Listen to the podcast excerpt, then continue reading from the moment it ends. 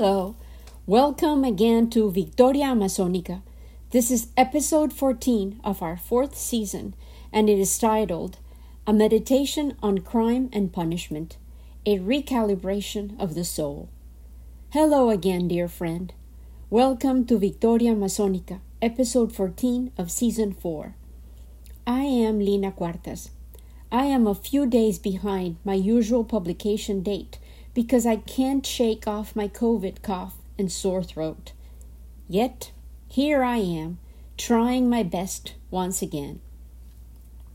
After episode 13, which will be the first of several information filled episodes about Her Majesty the Rainforest herself, I decided to return this week to the Prophet. I am still in shock about our current news feed, a series of disasters of human decisions arbitrary judgments, acts of violence, senselessness, and self destructive acts inspired by the thirst for power, control, and egos that abound.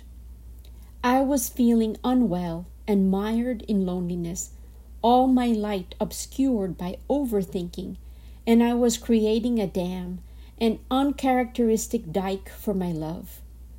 I found the recalibration that I longed for in the next three chapters of the beloved book that is guiding my storytelling experiment this year Khalil Gibran's timeless capsule of wisdom, The Prophet.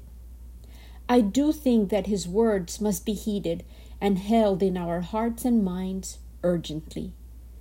Despite the darkness that seems to loom out there, the capacity to go within and turn our individual lights on always remains just a breath away.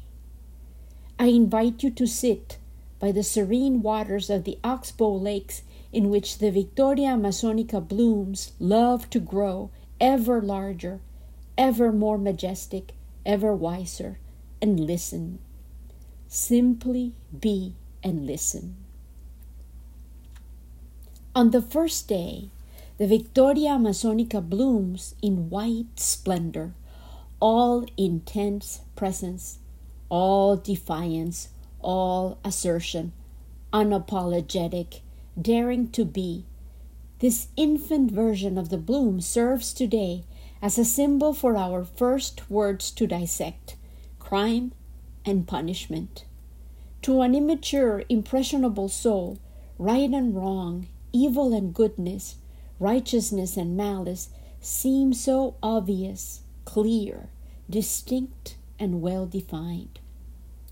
In her second iteration, the bloom starts to acquire pink as a color, not yet displaying gradations. She becomes tantalizing, irreverent, aromatic, seductive, and she calls out with her perfume and her attire that she is ready for a pollinator. And in this mating ritual, she lays down the law. She dictates when and where, how and why, and she displays the brazenness, the arbitrary nature of ego that is inscribed in our books of law, in our rules, our rigid yet imaginary exercises of drawing borders, prohibitions, ifs and buts, and other vices. Then, in her third and final dance, the Victoria Amazonica bloom becomes a dark magenta, and as she opens for her third and last act, she physically moves and lubricates her petals, reaching down to touch the water, and seems to self immolate in an act of total surrender, with abandon and willful devotion to the purpose that she has finally deduced. Her acceptance of her role, short and sweet, yet crucial for the survival of her whole community, the plant itself that has allowed her to dazzle and evolve while alive. This is the freedom she has found in letting go, and with the exploration of this crucial topic, the prophet also challenges us to reformulate where our freedom might indeed reside. In the prophet's searing words about crime and punishment, which I have compared to the white infant Victoria, he dissects our tendency to judge, accuse, and criticize deftly. He also moves on to point out how we are so diligently willing to see the faults in others and yet so easily forget and fail to recognize our own. He calls us humans out in three blunt chapters which offer precise descriptions of human frailties, offenses, and sins, what we call crimes, and the punishments we think we astutely devise to chastise the offenders. Then he deconstructs the fear within our psyches that inspires the laws we have made up, which reveal, in fact, our known tendencies to stray into offense and sink. The pink Victoria bloom that so irreverently asserts her truth. Then he concludes by weaving, like a silkworm, patiently and with artistry, the direct relationship which our fabricated mechanisms of perceived control of human behavior and its consequences have on our warped understanding of freedom this is the magenta victoria I mentioned in the introduction, the mature bloom that surrenders and finally comprehends. Precisely after Independence Day celebration, marred by bloodshed, heartache, and division, there seems no better meeting time and space than this shared meeting place where my voice can honor the work of the prophet blend it with the imagery of the giant lily that I honor in this podcast, and hope that my words and his might perhaps reach your ears, and ideally your heart and soul. Led by our current social and individual confusions and the recurrence of violence in our daily lives, I felt that I had to devote this whole episode to these three powerful chapters of the prophet's wisdom which can be particularly difficult to understand and to accept in their incisive acuteness. Let me warn you, they might even sound absurd and cruel as they are first read or uttered, yet they contain truths that we would be wise to revisit and archive in the depths of our soul today and any other day. It might be advisable to make them easily retrievable when the absurdity of our politics, a word which originates from the Latin root that indicates politics merely relates to every activity or matter related to us, the people, starts affecting our reason and rationality. Crime is a word derived from the Greek cernere, which means to decide or judge, and it defines a fault, an act committed in violation of a law. It usually entails punishment of some sort, which originally came from the word poena, pena in Spanish, highlighting that the penalty entailed enduring suffering of some sort, pain or loss, as a result of the commission of a crime or wrongdoing. Now, let's dive into the Prophet's thoughts about crime and punishment, law and freedom. Begins thus Then one of the judges of the city stood forth and said, Speak to us of crime and punishment. And the prophet answered, saying, It is when your spirit goes wandering upon the wind that you, alone and unguarded, commit a wrong unto others, and therefore unto yourself. And for that wrong committed must you knock and wait at while, unheeded, at the gate of the blessed. Like the ocean is your God self it remains forever undefiled, and like the ether, it lifts but the winged. Even like the sun is your God self. It knows not the ways of the mole, nor seeks it the holes of the serpent, but your God self dwells not alone in your being. Much in you is still man, and much in you is not yet man but a shapeless pygmy that walks asleep in the mist, searching for its own awakening. And of the man in you I would now speak, for it is he, and not your God self, nor the pygmy in the mist, that knows crime and punishment of crime. I want to repeat this phrase. It is crucial. It is of the man in you I now speak, not your God self, nor the pygmy in the mist, for it is he who knows crime and the punishment of crime. The prophet then analyzes further.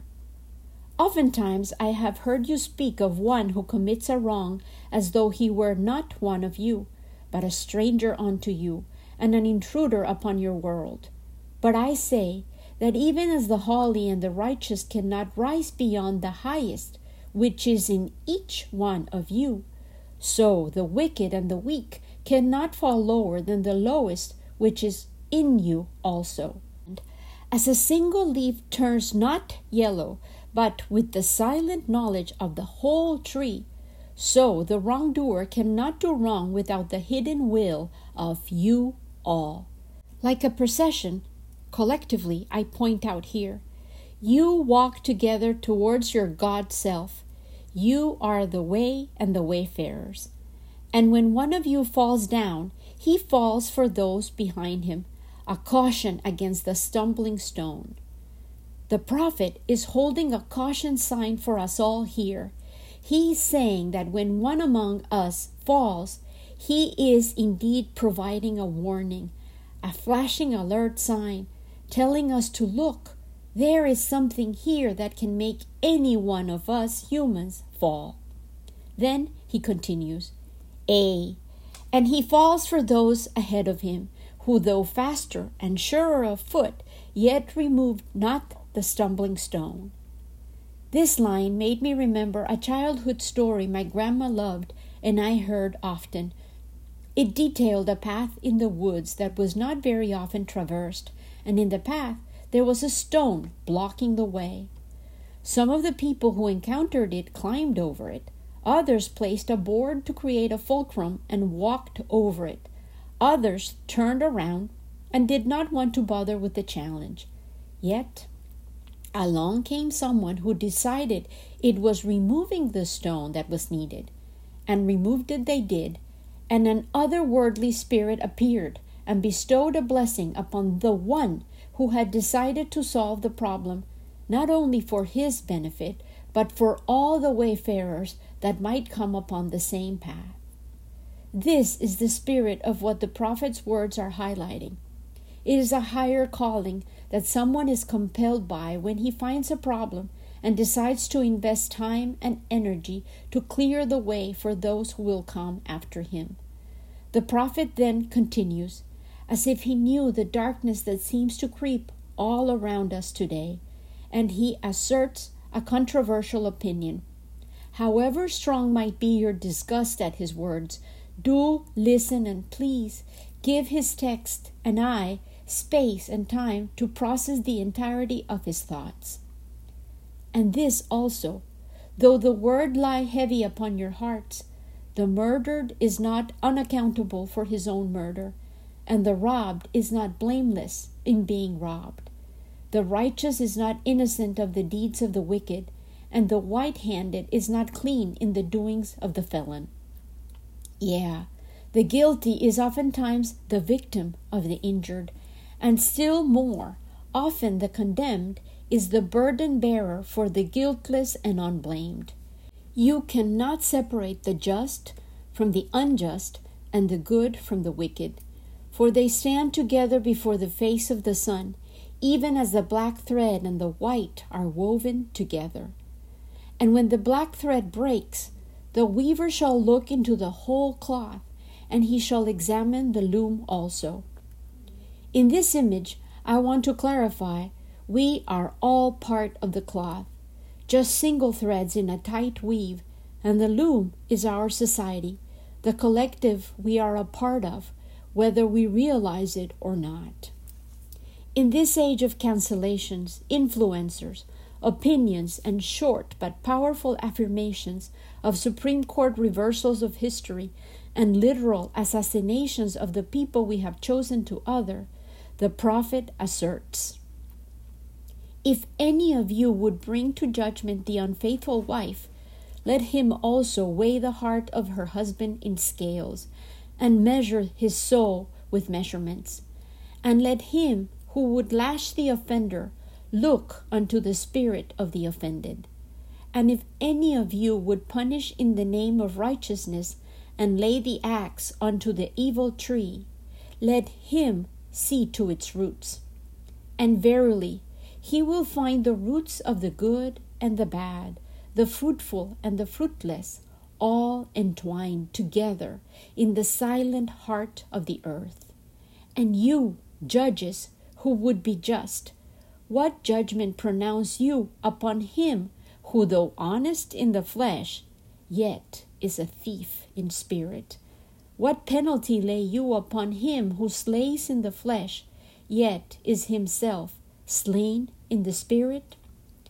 And how prosecute you him who in action is a deceiver and an oppressor, yet who also is aggrieved and outraged? And how shall you punish those whose remorse is already greater than their misdeeds? Is not remorse the justice which is administered by that very law which you would gladly serve? Yet you cannot lay remorse upon the innocent, nor lift it from the heart of the guilty. Unbidden shall it call in the night, that men may wake and gaze upon themselves. The weight of remorse and moral reckoning seems to be the justice that the prophet deems the only true manager of truth and consequence. Here he becomes even more direct in speaking to those who assign and manage justice. And you, who would understand justice, how shall you, unless you look upon all deeds in the fullness of light? Only then shall you know that the erect and the fallen are but one man standing in twilight between the night of his pygmy self and the day of his God self, and that the cornerstone of the temple is not higher than the lowest stone in its foundation. There is a humility and a tolerance for human flaws and trespasses that is rarely seen or executed in our daily interactions and conversations. These are issues illuminated further when pondering the topic of human dignity which might allow us to be more forgiving and to more clearly realize the shared humanity of the sinner, the offended, the judge, the punisher, even of the observer. We might be able to shift our perspective by asking more questions, such as When has each individual's dignity been violated? Which hurtful or traumatic offenses have we, whether individually or collectively, inflicted upon this individual that has affected their sense of safety, identity, and agency? The prophet then, befittingly, moves on to the topic of law. Then a lawyer said, But what of our laws, master? And the prophet answers, You delight in laying down laws, yet you delight more in breaking them. Like children playing by the ocean who build sand towers with constancy and then destroy them with laughter. But while you build your sand towers, the ocean brings more sand to the shore. And when you destroy them, the ocean laughs with you. Verily, the ocean laughs always with the innocent. Let's delight in this image the ocean laughing with the innocent, the ocean, which, as a natural phenomenon, giver, provider, life receptacle extraordinaire, we are polluting, exploiting, and pushing beyond its capacity to restore. Yet it laughs as it rolls in waves with the innocent. Now, let's listen to the prophet introduce the threat of ego and of it restricting the world only to its own arbitrary and narrow perception of it. But what of those to whom life is not an ocean, and man made laws are not towers, but to whom life is a rock, and the law a chisel with which they would carve it in their own likeness? What of the cripple who hates dancers? What of the ox who loves his yoke and deems the elk and deer of the forest stray and vagrant things. What of the old serpent who cannot shed his skin and calls all others naked and shameless? And of him who comes early to the wedding feast, and when overfed and tired, goes his way, saying that all feasts violation and all feasters are lawbreakers. What shall I say of these save that they too stand in the sunlight, but with their backs to the sun? They see only their shadows, and their shadows are their laws. And what is the sun to them but a caster of shadows? And what is it to acknowledge the laws but to stoop down and trace their shadows upon the earth? But you who walk facing the sun, what images drawn on the earth can hold you? You who travel with the wind, what weather vane shall direct your course? What man's law shall bind you if you break your yoke but upon no man's prison door? Here, the prophet seems to hint at the possibility of an inner freedom, the need for a universe within in which human laws cannot and should not apply. What laws shall you fear if you dance but stumble against no man's iron chains? And who is he that shall bring you to judgment if you tear off your garment, yet leave it in no man's path? People of Orphalese, you can muffle the drum and you can loosen the strings of the lyre but who shall command the skylark not to sing? With the image of the skylark singing, despite laws forbidding its song, the prophet leads us into the powerful key that unlocks the full meaning of all his words, the topic of freedom. Then an orator said, Speak to us of freedom. And he answered, At the city gate and by your fireside, I have seen you prostrate yourself and worship your own freedom. Even as slaves humble themselves before a tyrant and praise him though he slays them. Ay, in the grove of the temple and in the shadow of the citadel, I have seen the freest among you wear their freedom as a yoke and a handcuff. And my heart bled within me, for you can only be free when even the desire of seeking freedom becomes a hardness to you, and when you cease to speak of freedom as a goal and a fulfillment. You shall be free indeed when your days are not without a care, nor your nights without a want and a grief, but rather when these things girdle your life, and yet you rise above them naked and unbound. The prophet is detailing true freedom here, that achieved by an unbound spirit an untethered soul who, despite being liable to human wants and needs, constricted by the girdle and harness, which used to mean the armor and military equipment belonging to a man or a horse, retains the capacity to fly aloft and hover over the valleys of discontent and sorrow that abound on earth. The prophet then continues And how shall you rise beyond your days and nights unless you break the chains which you, at the dawn of your understanding, have fastened around your noon hour? In truth, that which you call freedom is the strongest of these chains, though its links glitter in the sun and dazzle your eyes. And what is it but fragments of your own self you would discard that you may become free?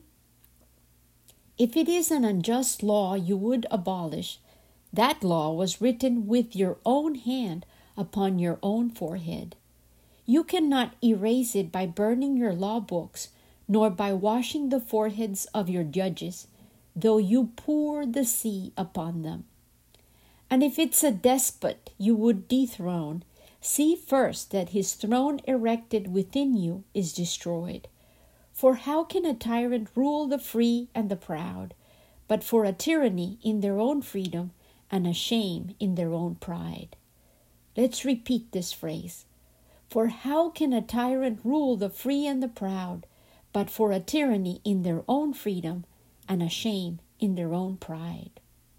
Here, the prophet is hinting at a sovereignty, a word that means domain, power, rule, authority, usually of a land or estate, but which here pertains to our inner self, the knowledge and intimacy of our identity and selfhood, in which true freedom is found and must be cultivated. The prophet has further instructions for us to figure out the road to our freedom.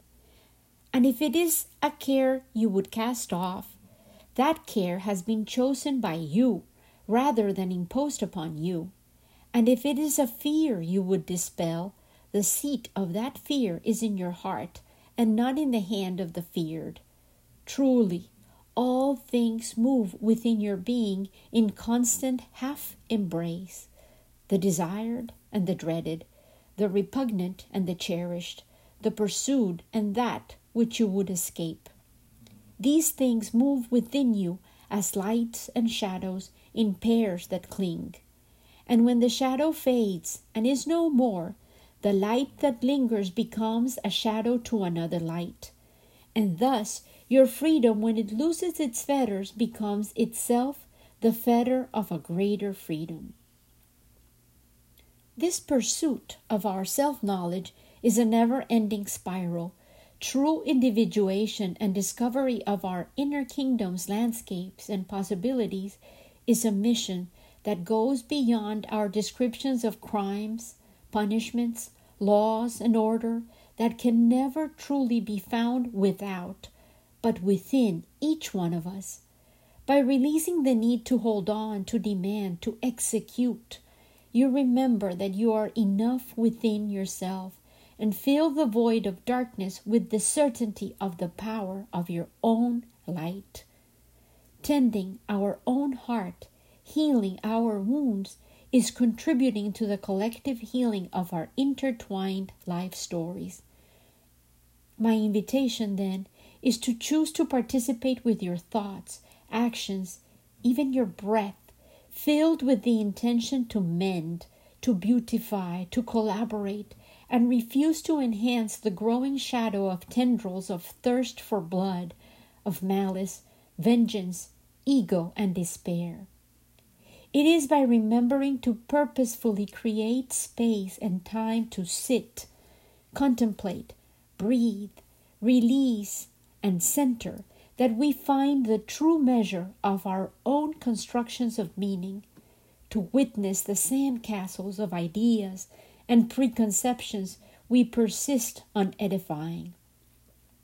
Perhaps one day we may become as fluid as the waters of the ocean and laugh with the waves and with the innocent.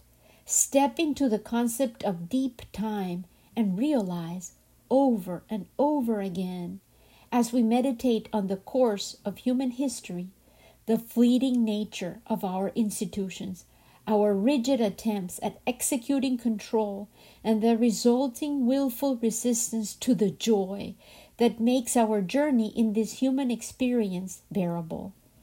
May we discern the gestures of enduring love which can allow us to be better companions to our fellow sojourners realizing that every single one of them, whether we deem they're worthy or not, are enmeshed and entwined with our own unfolding tapestry of life. Perhaps, like the giant water lilies of the Amazon, we might play a joke on the arrogant humans who thought that they had in fact domesticated them. Here, I am referencing recent true news reports for decades, scientists thought they had figured out every single one of the mysteries of the giant Victoria blooms and cataloged some of her transplanted plants, original from Bolivia, at Skew Botanical Garden specimens and objects of investigation. Very recently, she astounded researchers by revealing that she had in fact been hiding in plain sight for 177 years an undiscovered genus of Victoria. Victoria boliviana, a sister species to the two known and classified Victoria cruziana and Victoria amazonica, was identified. The elusive Victoria Boliviana had been thriving, growing, and seducing admirers beside her sisters at Kew Gardens, incognito, never surrendering her freedom and individuality. May the Victorias continue to offer mysteries, wonders, and inspiration to their previous fans and the new ones I hope to contribute to encourage to look her up and delight in her mystique. Perhaps among those who rediscover the magnificence of the Victorias, some might also feel inspired to care and help protect the sacred habitat that allowed her to exist, dazzle, and continue to educate us all. The Emerald Forest, Her Majesty the Amazon, a treasure trove of yet undiscovered gems that has existed before our long lists of crimes and punishments, laws and dreams of freedom, yet is threatened by our ever growing appetites, greed, needs, and wants. With much love, always, Lena.